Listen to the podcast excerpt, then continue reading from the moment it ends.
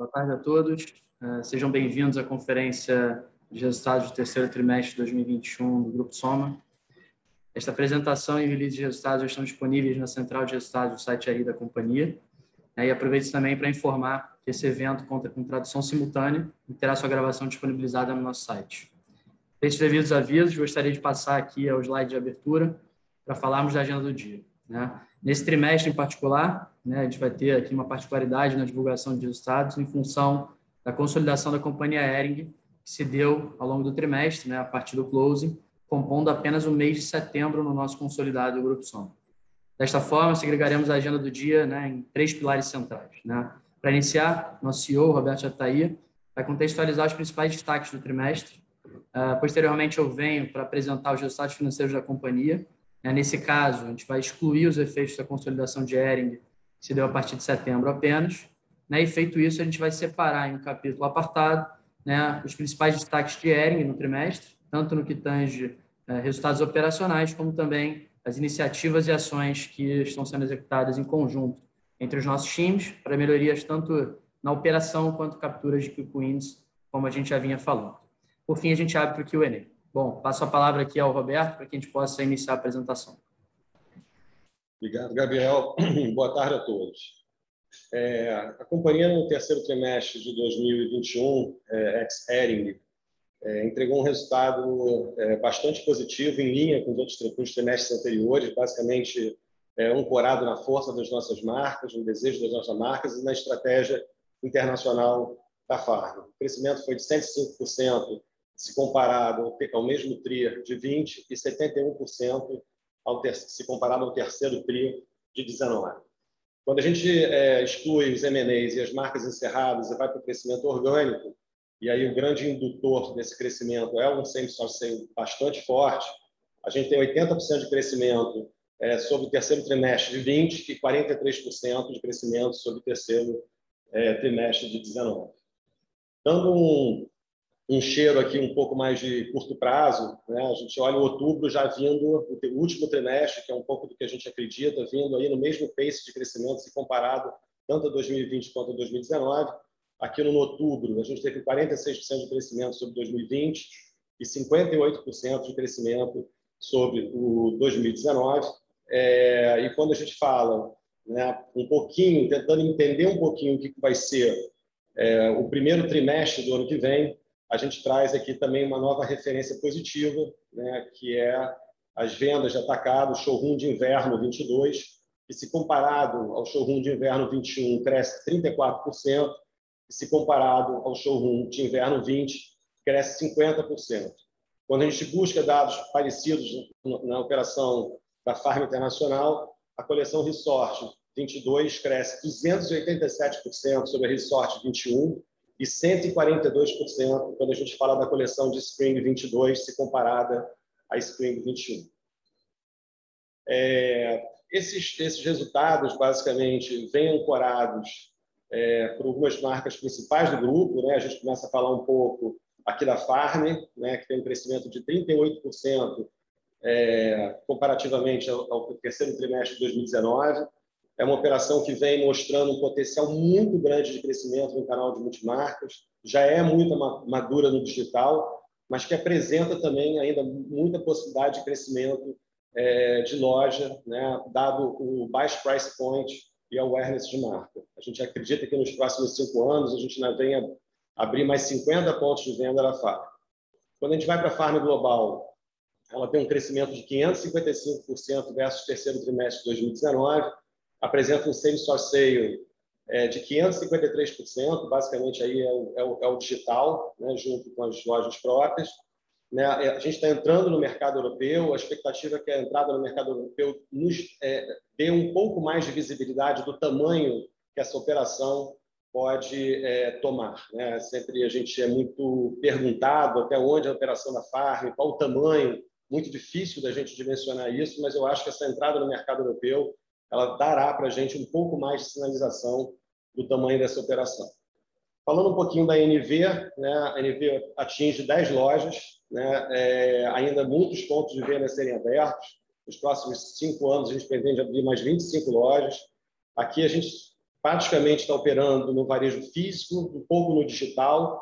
A restrição aqui é claramente sourcing, né? ou seja, a gente não estava preparado, apesar da gente ser sempre muito otimista com a marca, mas a gente nunca se preparou para um pace de crescimento nessas taxas de triplo dígito.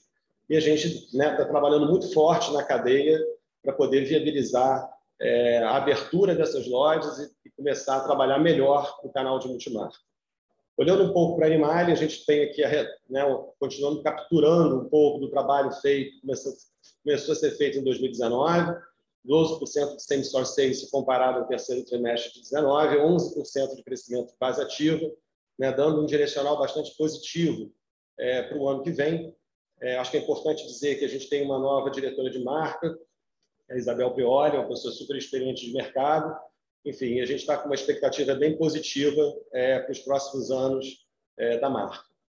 Falando da Foxconn, né, acho que tem um, ponto importante. A Foxconn abriu algumas marcas em outros estados, apresentou um crescimento de 138% versus o terceiro trimestre de 2019 Acho, mas a grande, grande número aqui, o grande sinalizador de força de marca é os 75% de same-store sale, se comparado ao terceiro trimestre de 2019.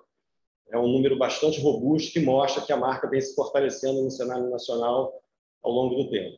E, por último, a Fábula, que também apresenta um crescimento bastante robusto, de 33% versus o terceiro trimestre de 2019, 66% de same-store sale, um play clássico né, que a gente tem feito. Acho que a gente achou aqui o caminho de crescimento da fábula. Quando a gente abre as pop-ups, vem crescendo nas multimarcas, vem gerando awareness de marca é, em outros estados, capturando isso não só no canal de multimarca, como também no canal digital. Vou passar aqui de volta é, para o Gabriel, passar pelos resultados financeiros, e depois eu volto para falar um pouco de L. Obrigado. Bom, obrigado, Roberto. Entrando aqui no detalhe né, dos resultados financeiros da companhia, né, acho que é importante primeiro destacar que a gente vai uh, trazer de maneira segregada os resultados do Grupo Soma sem a Ering né, e num capítulo apartado os resultados de Ering. Né. Acho que como highlights, né, a gente teve é, mais uma vez um trimestre de forte crescimento, a entrega de resultados recorde na companhia. Né, atingimos no trimestre um faturamento bruto de 667,2 milhões de reais, né, mais do que dobrando a receita uh, bruta do terceiro trimestre de 2020, e principalmente né, crescendo é, 71% com o terceiro trimestre de 2019, né, um período aqui onde a gente não tinha uh, pandemia. Né. Destaque principal é, é, o crescimento orgânico, né, excluindo o efeito dos M&As e das marcas encerradas, onde a gente entrega um crescimento de 80%, como o Roberto comentou, versus terceiro trimestre de 2020, e 43% contra o 3T de 2019. Né. Nesses números, é, demonstram naturalmente a nossa força de portfólio né, e o ganho de share, que é algo que a gente já vem, de alguma maneira, é, comentando e, e, entregando consistentemente ao longo dos últimos trimestres. Same Store Sales é, foi mais um destaque do trimestre, superando a casa aqui dos 50%, tanto contra 2019, né, o terceiro trimestre de 2019, quanto a 2020. Né? É, e a gente fechou um trimestre novamente com EBITDA recorde, né, 112 milhões é, de reais, mais do que cinco vezes maior do que o terceiro TRI de 2020 e um crescimento de 86% contra o terceiro trimestre de 2019. O lucro líquido da companhia atingiu 77,6 milhões de reais, mais do que dobrando contra o terceiro TRI de 2019 e 2020. Entrando aqui no próximo slide, né, e de alguma maneira dando um pouco mais de granularidade e detalhes dos canais, o terceiro trimestre foi marcado por uma intensa retomada dos canais físicos, né, eles foram fundamentais na aceleração tanto da captação de novos clientes quanto na recuperação de clientes que já estavam, de certa forma, inativos durante o período de restrição, né, o período de pandemia. Né, e esses clientes inativos eles tinham, né, naturalmente, um perfil essencialmente mais relacional e menos digital. Né, e, e, naturalmente, a partir da retomada do físico, esses clientes voltam a comprar e voltam a ser ativados. Né, como pode ser visto aqui no gráfico da esquerda, a nossa base ativa atingiu organicamente 1,3 milhões de clientes, né, isso aqui sem Ering, né, um crescimento de 20% contra o terceiro trimestre de 2020 e mais do que 8% se comparado ao trimestre anterior, né, o segundo trimestre desse ano. Então, a gente vem num pace uh, bastante acelerado de crescimento também uh, na base ativa total. É importante ressaltar que essa base ativa de clientes do físico, né, ela se alavanca né, e é diretamente impactada pela jornada, pela nossa jornada digital. Então, uma coisa está diretamente interligada com a outra. Né, no trimestre, né, que como a gente vê no gráfico da direita, a gente entregou um varejo com um crescimento de 36% contra o 3T19, né, e já entrando no próximo slide, né, a gente manteve um pace de crescimento também no digital. Né? O, o, digital manteve o ritmo de captação de clientes que a gente já vinha apresentando, né? e o crescimento também se, é, se, se, impacta, né? é, é, visto diretamente dentro da performance é, de crescimento na, na, receita captada. Né? A gente vê um crescimento é, bastante impressionante com uma base que já era alta é, do ano passado, né? e a gente enxerga aqui um crescimento tanto de base ativa quanto de receita captada nos canais digitais da ordem de 23%, né? números bastante robustos né? em uma operação aqui que a gente já vinha acelerando e crescendo em altas taxas. Né? Entrando aqui no slide seguinte, né? a gente tem um crescimento combinado de varejo e e-commerce é, que foi primordial para que a gente pudesse puxar o same-store sales da companhia né, em altas taxas. A gente entrega aqui um duplo dígito alto, né, atingindo 51% contra o terceiro trimestre de 2020 e 53% contra o terceiro trimestre de 2019. Né? Se a gente olha contra o ano passado, né, no gráfico da esquerda, é, fica importante ressaltar só que existe uma variação é, maior do same-store sales é, em meses contra trimestre, entre trimestre, né, dentro dos meses desse trimestre, contra o ano passado, basicamente por um deslocamento temporal do lançamento das coleções de verão, que no ano passado, em função da pandemia, a gente teve que deslocar para o final da janela, então foi no final de agosto para algumas marcas início de setembro, e esse ano, naturalmente, nosso calendário ele já foi é, naturalmente ajustado e normalizado, né? e aí, obviamente, dentro de uma comparação anual, isso acaba sendo distorcido. Então, o mais adequado é sempre comparar contra 2019, onde os calendários estão mais normalizados. É, no canal de atacado, né, entrando aqui já no próximo slide, né, as vendas seguiram um forte crescimento, né, uma receita que atingiu 175,5 milhões de reais, né, um crescimento de 46% contra o terceiro trimestre de 2019, é, refletindo aqui o sucesso das coleções de verão, tanto no Brasil né, e fall nos Estados Unidos. Né? Os números eles não são exatamente comparáveis com o ano passado, né, dado que ano passado, devido à pandemia e às restrições impostas, a gente teve um diferimento importante das entregas do terceiro trimestre para o quarto trimestre. Né? A gente teve um, uma concentração maior é, do mix de atacado dentro do quarto trimestre. É, essa performance ela demonstra, enfim, novamente, né, esse ganho de share of wallet que a gente vem tendo dentro das multimarcas, tanto no Brasil quanto lá fora, né, e tende a se manter, como o Roberto comentou, para trimestre futuro. A gente já executou as vendas né, de inverno aqui no Brasil e Spring lá nos Estados Unidos, Resort e Spring, que são as duas coleções que a gente coloca nos Estados Unidos, e ambas coleções entregando aqui altas taxas é, para o início de 2022. Né, entrando no slide seguinte, né, falando aqui do lucro bruto, a gente teve novamente uma expansão de margem, um ponto importante para a companhia no nível da rentabilidade. A gente manteve os níveis e patamares de giro a preço cheio em altos patamares é, e apresentamos um crescimento de 71% no lucro bruto é, nominal, se a gente compara com o terceiro trimestre de 2019. Né? Como resultado, é, isso aqui vem de estoques mais saudáveis. Né? A gente fez uma limpeza importante de off no ano passado, a gente está com estoques off super controlados. Né? E também, obviamente, é, ponto principal, uma rentabilidade maior dentro do canal digital. Né? A gente vem ampliando o markup de saída dentro do digital. A gente teve um importante ganho de margem bruta né? no, no all-in da companhia de 100 base points, né? então, é, comparativamente é, ao terceiro trimestre de 2019 e contra 2020, né? apesar de demonstrar aqui uma queda é, de margem percentual, na prática isso aqui é simplesmente um efeito de mix de canais, como eu comentei anteriormente. O canal de atacado ele teve um, um share dentro da receita total em 2020 significativamente mais reduzido, né, e isso, obviamente, impacta é, na margem global, né, puxando essa margem 2020 para cima. Né? Se a gente olha em situações comparáveis, né, em share constante entre os canais, a gente está ganhando margem e ganhando eficiência.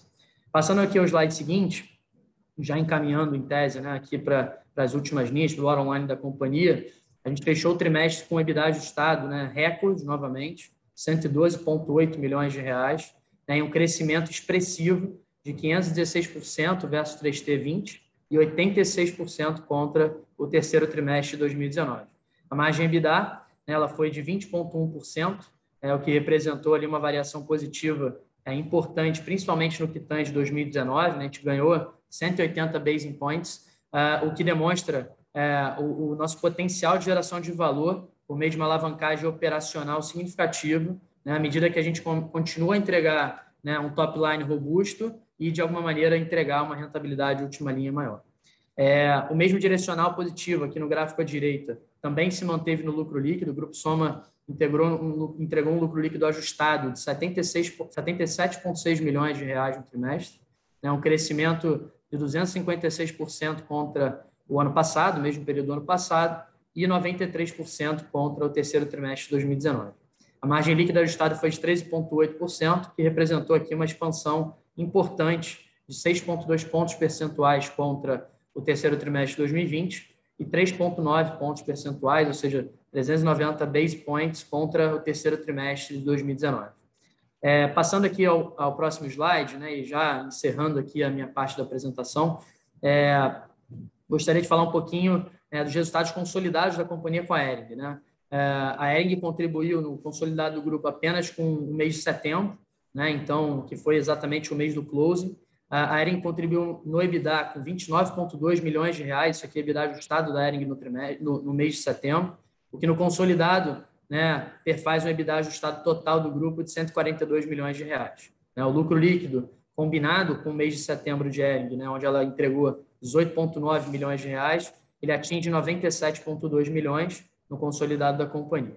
Eu acho que é importante só para fechar, né, ressaltar que a gente não traz o consolidado do trimestre da Ering, né, mas é, de alguma maneira a gente tem essas informações disponíveis, porque a companhia continua, de certa forma, aberta, né, e a gente tem efeitos importantes dentro do, do ADF contábil de Ering, né, que precisam ser explicados. Né? O principal delas é no lucro líquido. A gente teve dois grandes efeitos. O primeiro efeito é nos custos diretos da transação, então teve um somatório ali que é, atinge praticamente 100 milhões de reais de impacto em despesa, né? Esse, esse, essas despesas vêm recorrentes, né, em função de todos os impactos de antecipação de vesting de LP, né, todos os, as, os, os, custos de transações diretamente associados ao deal, né, e uma série de despesas que vêm a reboque né, por conta da transação. O faz aí aproximadamente 100 milhões de reais, precisa de alguma maneira ser ajustado, né, e também tem um ganho, né, então, de alguma maneira, tem um impacto negativo por conta dessas despesas, e tem um ganho na, contra, na contramão, um ganho extemporâneo e não recorrente aqui, que também precisa ser ajustado, de cerca de 81 milhões, né, que é aquela constituição de créditos relativos aqui ao julgamento de mérito que foi feito é, recentemente nesse trimestre, uh, por parte da STF no que, no que tange o ajuste de Selic, né, tirando a Selic da base de cálculo para fins de imposto de renda, né, a correção monetária não fazendo mais parte da, da, do ajuste para fins de pagamento de imposto de renda. Então, esses ajustes precisam ser, né, de alguma maneira, notados e ajustados é, quando vocês olharem, de alguma maneira, o detalhe é, de R. Tá? É, enfim, fecha a apresentação financeira aqui dos números financeiros e passo a palavra novamente ao Roberto para que a gente possa falar um pouquinho de ERG, um pouco mais no detalhe. Obrigado, Gabriel. Bom, a gente vai começar pelo capítulo aqui de supply. É, acho que, primeiramente, tudo que a gente é, vem falando e vem construindo é, na ERING, é, proveniente de um encontro da nossa diretoria do Grupo Soma com uma diretoria também recém-chegada na ERING, liderada pelo Tiago. É, nesse curto espaço de tempo, nesse curto período, trabalhamos bem é, a quatro mãos, identificamos uma série de, de, oportunidades e aqui a gente vai falar é, algumas dessas oportunidades e o que a gente já começa a fazer dentro da ERING. É, como todos sabem, a gente vinha falando, o Thiago vinha falando, foram perdidos mais de 150 milhões de receitas em pedidos não atendidos pela companhia é, em 2021 nos canais de franquia e multimarca, em função da crise de abastecimento que a operação enfrenta em Goiânia. É, a gente não consegue dimensionar esse número quando a gente fala de lojas próprias e-commerce, mas a gente acredita que o número também é bastante relevante. Foram perdidos inúmeros postos de trabalho, conforme o gráfico abaixo, durante a pandemia, o que impactou de forma relevante os faturamentos dos pedidos já realizados, gerando desabastecimento em todos os canais da marca. Acreditamos, cara, que em seis a nove meses a gente vai ter aí a cadeia normalizada e pronta para suportar a retomada de crescimento que pretendemos é, entregar na aérea função disso, né, todas as collabs que tinham a parte criativa, né, collabs de Farm com Ering, collabs de Cris Barros com Ering, assim como assim como do Fábula, a parte criativa estava toda é, pronta, mas a gente tomou uma decisão é, de esperar para o segundo semestre de 2022, é, quando a gente espera ter a cadeia completamente normalizada. No curto prazo, é, o que, que a gente está fazendo para garantir é, o último trimestre do ano, que é um trimestre bastante importante, né, e pensando muito né, nas multimarcas, nas franquias, no curto prazo a gente está recorrendo ao outsourcing é, buscando os novos pontos de costura fora do estado de Goiás, que na sua maioria não entregam o mesmo nível de eficiência de custo, né? tem uma curva aí é, de ganho de eficiência, de aprendizado, né? É, de como fazer uma roupa da Ering, e obviamente o outsourcing também não vem no mesmo custo, mas a gente de alguma forma, fazendo esse play, a gente protege né? as franquias é, é, é, e as multimarcas, que é efetivamente a nossa visão de Ering, né? olhar sempre muito mais o sell-out do que o sell-in. Um outro ponto importante é a nossa visão de operar a, a, a malharia da Ering, a tecelagem da Ering, como se fosse um fornecedor terceirizado. A gente vai trabalhar de forma contínua, sem picos e vales é, de produção, em linha com a demanda prevista para o exercício. Então, o que, que a gente vai acontecer? A gente vai saber, gente sabemos aqui que os, os níveis de estoque de malhas, as bases de malha da Ering, eles vão oscilar durante o ano, mas teremos sempre as bases disponíveis para reagir rápido à demanda. Hoje, a tecelagem da Ering faz parte do PCP e se confunde com a confecção, gerando um aumento de lead time, assim como também uma enorme complexidade para operar uma cadeia puxada. Vamos falar agora um pouquinho de sortimento. Foi identificada uma concentração muito grande da receita em alguns itens da coleção. É, tal comportamento já era esperado e nos dá a certeza de que a Ering precisa ajustar suas coleções, em especial no feminino e no kids. No feminino e no kids, diminuindo a enorme cauda longa existente hoje. Isso, sob nossa ótica, comprova que grande parte do mix oferecido hoje pela Ering só destrói, só destrói valor e não precisaria existir, assim como abre espaço para adicionarmos os produtos de mais desejo e mais alinhado com o que acreditamos para o futuro da Ering. Existe uma parcela importante das franquias da Ering hoje que ocupa uma, uma, parte preciosa da sua área de exposição com produtos de coleções antigas e remarcadas, prejudicando bastante o VM das lojas e destruindo o valor de marca. Tal comportamento é, ainda é fruto de uma desorganização por parte de alguns franqueados que talvez sejam menos capitalizados ou sofisticados em relação ao período da pandemia. A ideia é criar uma política comercial onde a gente vai ajudar essas, essas franquias é, a escoar esses saldos, abrindo espaço para novos pedidos, com um bom potencial de giro, melhorando o sell-out e o a preço cheio e, por consequência, os econômicos é, da operação. Vou passar agora a falar um pouquinho de produto. É, acreditamos no maior investimento em áreas criativas da marca, trazendo mais desejo, complementando assim um mix dos atuais rios é, com produtos em especial é, de feminino e intimates mais contemporâneos, óbvio, né? É, sempre respeitando o price point atual da marca, é, mas a gente não vai medir esforços para transformar a Ering numa referência em marca nas suas áreas criativas. Então, a gente está implementando também ferramentas de predição de vendas, assim como algoritmos que recomendam profundidade de grade, tamanho de pulmão de estoque e melhor distribuição. Também vamos revisitar toda a parte de modelagem e graduação de produtos, a Ering buscando uma padronização de tamanhos, que é fundamental para o canal digital e, óbvio, uma melhor vestibilidade das coleções é, como um todo. Passar aqui para o capítulo de inteligência na cadeia. Estamos desenhando um modelo centralizado de estoque, né, é, visando o não faturamento imediato da totalidade dos pedidos das franquias, é, lojas próprias e e-commerce. A ideia é agregar esses produtos, deixá-los disponíveis para que todos os canais consigam acessá-los, buscando uma otimização do sistema aéreo como um todo.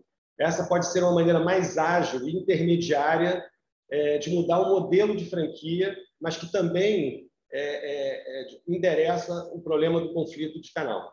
Estamos reforçando a área comercial, a área toda de planejamento comercial, é, da Ering, implementando todas as ferramentas de controle de produção, buscando priorização na cadeia e migração para o modelo push and pull.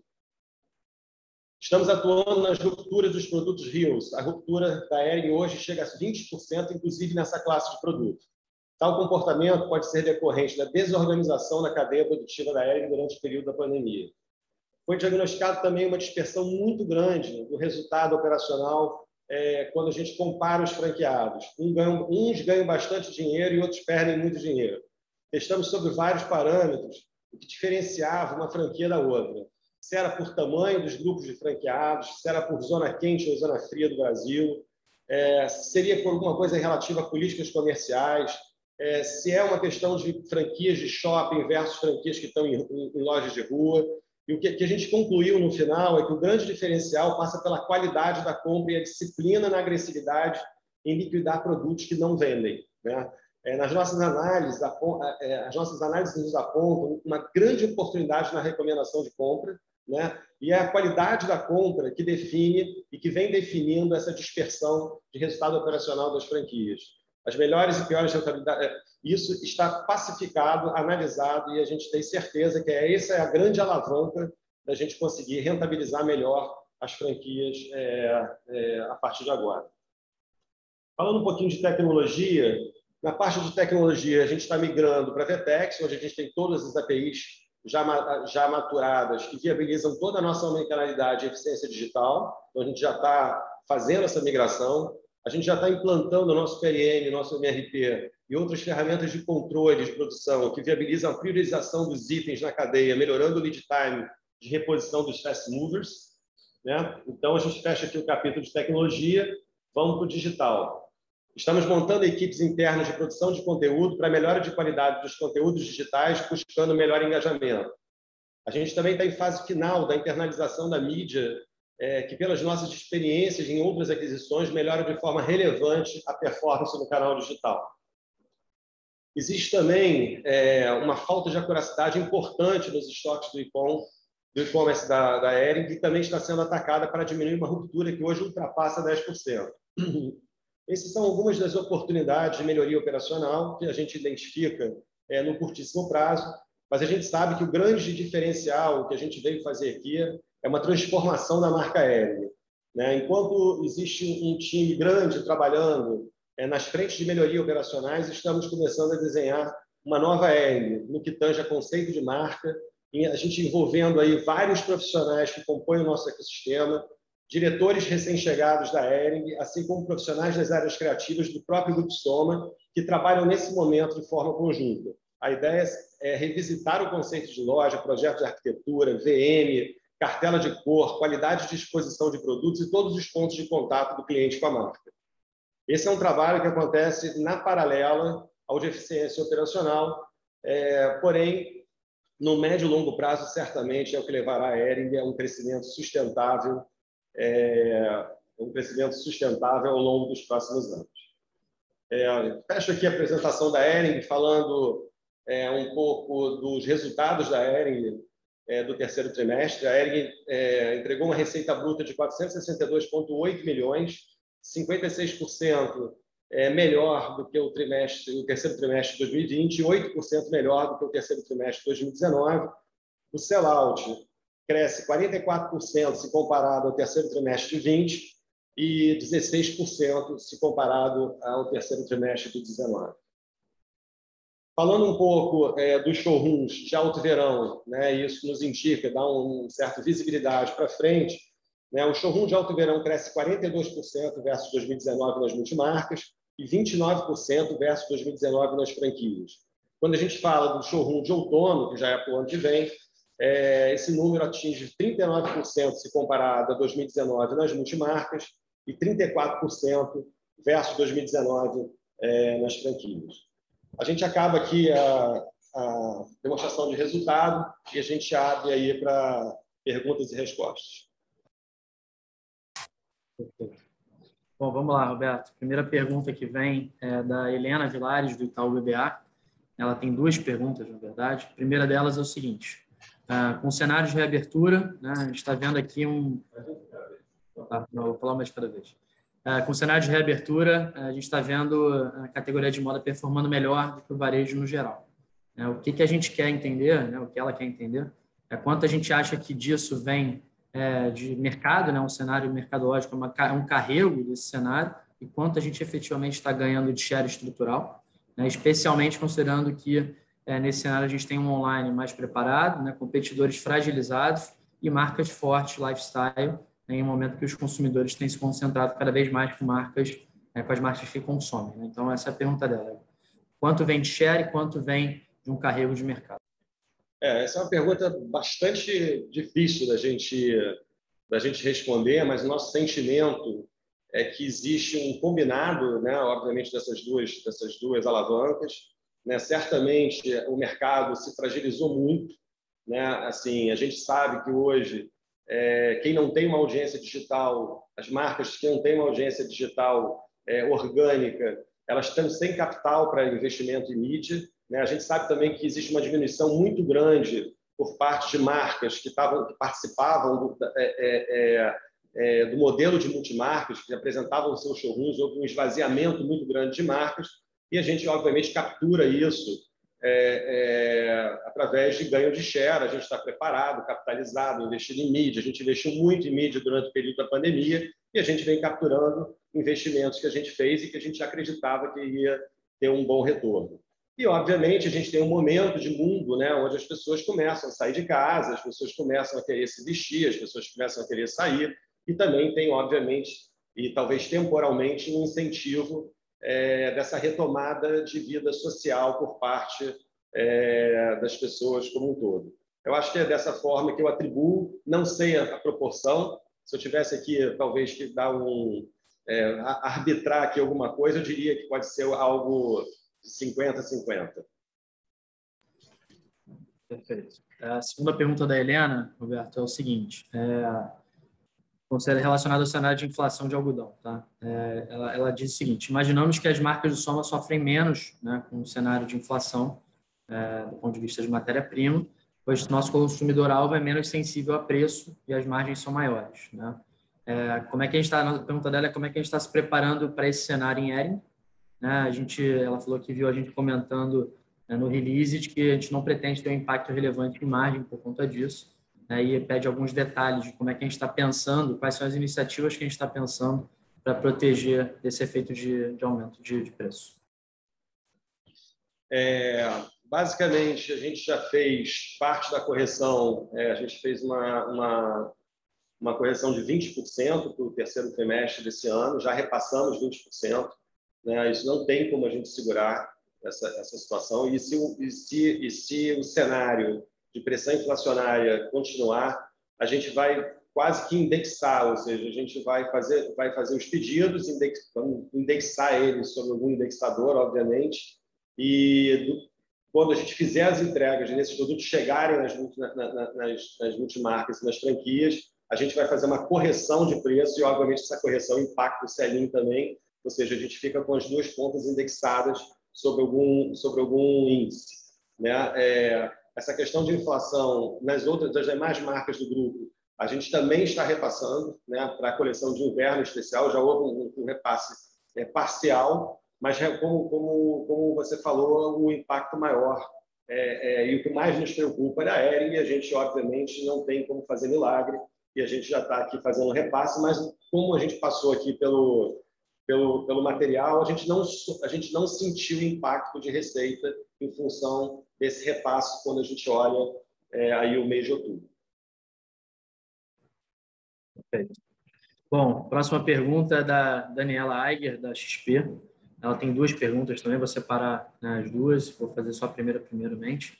Uh, sobre Ering, ela quer entender se agora que a gente tem mais visibilidade da operação, a gente tem visto um espaço maior né, em termos de oportunidades, sinergias, é, do que a gente tinha anunciado é, na época da aquisição, né? aquilo que a gente falava lá em torno de 200 milhões de potenciais sinergias.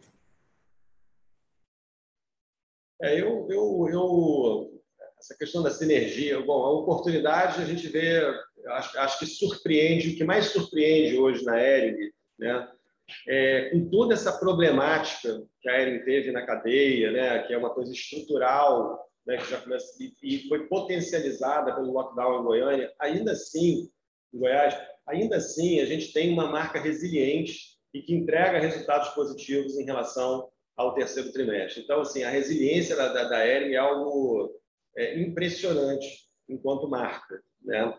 É, em relação à oportunidade, né, a gente aumentaram as alavancas quando a gente viu que a gente tinha muitas oportunidades quando a gente falava em termos de é, inteligência de cadeia, é, estoque centralizado, enfim, uma série de, de, de, de aplicações que a gente faz hoje nas marcas do Grupo Soma e que a gente achava que não eram aplicáveis à Ering e que hoje a gente começa efetivamente a ver é, que é possível implementar esses modelos dentro da Ering. Né? Eu acho que as oportunidades elas, elas aumentaram, mas, de novo, não por uma questão de sinergia de custo, né? e sim por uma questão de ganho de receita. É, existe um encantamento nesse projeto da Ering por parte de todas as equipes criativas é, do Grupo Soma, todo mundo querendo é, participar de alguma forma, e a gente está super otimista e super confortável é, com o deal que a gente fez. Perfeito. Bom, segunda pergunta da Dani é sobre o ponto de crescimento da NV. Ela entendeu que tem espaço, tem um espaço ainda maior, mas que há uma limitação de sourcing. Né? Quando é que a gente espera endereçar isso, né? se é que existe de fato, acho que é importante explicar. É, e também é, acho que ela, ela fala que ela viu a Nath falando de uma potencial entrada em novos segmentos em um segundo momento. Se isso está sendo discutido ou avaliado por nós. É, a questão do, do, do sourcing na NV é uma questão que quando a gente fez é, o, o, o, deal com a NV, né, é, a gente realmente não esperava. A gente sabia que a gente estava é, trazendo e nos associando aqui a uma marca extremamente potente, mas não a gente não esperava crescimentos em triplo dígitos recorrentes, né? Então, assim, a, questão do crescimento da NV, ela não tem uma, ela não tem um limitador, ela tem uma questão temporal. A gente precisa mais seis, sete meses para aumentar efetivamente é, é, é, o sourcing, né, a possibilidade de, de, de, de, fabricação. A gente não pode esquecer né, que a gente tem uma cadeia e a gente tem um compromisso muito grande com uma cadeia sustentável.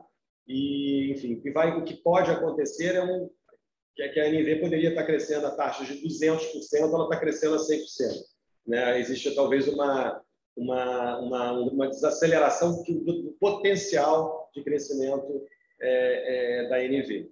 Mas, obviamente, é uma questão temporal. Enfim, acho que no máximo em um ano a gente já está com toda a capacidade produtiva e entregando full potential da operação, no que tange a sourcing, entrando nos canais é, é, de multimarca, onde existe uma demanda reprimida absurda, incrível, mas que a gente, obviamente, não, não atende, a gente prefere atender é, é, é o varejo físico e, e, o digital.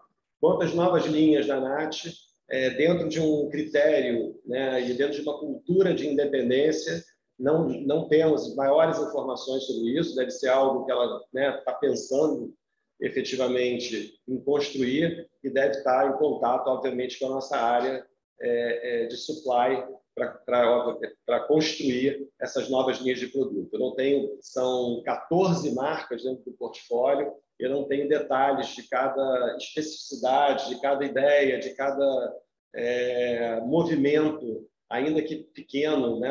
enfim, é, que as marcas fazem, é, que fazem e querem fazer. E esse é exatamente o modelo é, do nosso negócio. Tenho, não tenho a menor dúvida que se a NAT está fazendo novas linhas de produto, ela está em contato com toda a nossa área de fornecimento, construindo isso a quatro mãos com a gente. Perfeito. Acho só para só para fechar essa pergunta, acho que na parte do sourcing, acho que o Roberto endereçou mais o, o médio e longo prazo. O curto prazo, que é o ano de 2022, ele está 100% coberto, a gente está com o sourcing estabelecido. O que a gente tem, obviamente, de ponto de atenção, que a gente pode dizer, é olhar o futuro, né, dado que a gente espera um crescimento aqui em altas taxas também é, para os próximos anos. Mas acho que o ano de 2022 ele está 100% coberto do ponto de vista de supply em termos de sócio. Tá? Indo para a próxima pergunta, é, acho que a gente tem uma, gente tem uma pergunta da, do JP Morgan, da, da Stella, do Joseph. É, a primeira pergunta, são duas perguntas também. A primeira pergunta é como é que a gente está vendo oportunidades na Ásia de expandir farm global? Essa é a primeira pergunta. E a segunda, que eu acho que dá para emendar junto, é se tem um potencial, se faz sentido a gente pensar é, numa aceleração de outras marcas a nível internacional. É, eu vou começar pela segunda. Eu acho que a gente comentou já em alguns calls anteriores que a internacionalização de uma marca não é uma coisa óbvia, né? Que não não adianta você entrar no mercado internacional é, enfim, através é, buscando uma eficiência operacional, é, enfim, eu, a, você precisa apresentar alguma coisa diferente do que o mercado americano é, é, é, tem, né? Eu acho que a Farm traz essa estética é muito diferenciada, né? E eu acho que qualquer marca do grupo hoje que queira fazer, óbvio que a Farm hoje começa, é, começa a construir uma plataforma de internacionalização, dado o tamanho que a operação vai criando, mas a gente hoje, é, é, para levar novas linhas de produto, de marcas, é, de marcas que a gente tem no Brasil, que não se internacionalizaram ainda, a gente precisa, obviamente, de algum tipo de customização é, dos nossos produtos para que a gente também apresente um diferencial em termos de produto.